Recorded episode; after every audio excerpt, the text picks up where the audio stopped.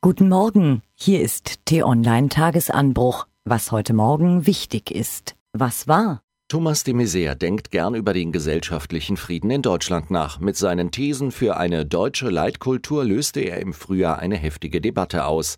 Nun hat er sich dem Thema von einer anderen Seite genähert. Wo viele Moslems sind, warum kann man nicht auch einmal über einen muslimischen Feiertag nachdenken? Die Reaktionen waren gewaltig. Auf Facebook und Twitter hagelte es Kritik, Schmähungen, Beleidigungen. Eine Kleinigkeit von seinem Satz ging jedoch komplett unter.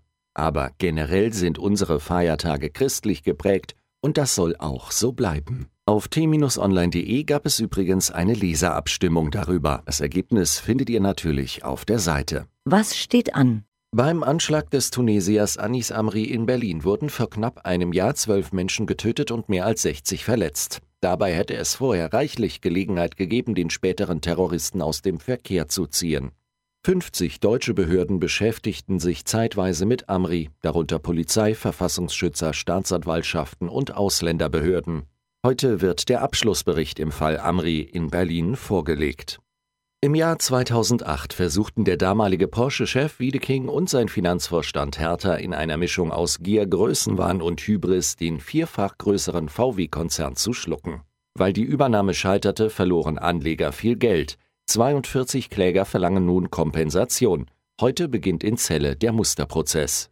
Millionen Menschen in mehr als 50 Ländern leiden an Hunger. Heute stellen die Welthungerhilfe und das Washingtoner IFPRI-Institut in Berlin den Welthungerindex 2017 vor. Was lesen? Der Artikel, den euch T-Online-Chefredakteur Florian Harms heute nahelegen möchte, wurde gestern um 14.23 Uhr veröffentlicht.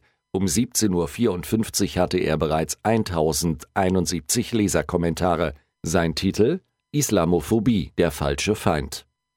Unterrichtsbeginn 8 Uhr, Schulschluss 17 Uhr, fertig mit Hausaufgaben um Mitternacht. China oder Japan? Nein, Frankreich. Unser Nachbarland gönnt sich Elitenförderung im Extremen. Mehr Informationen findest du unter t-online.de.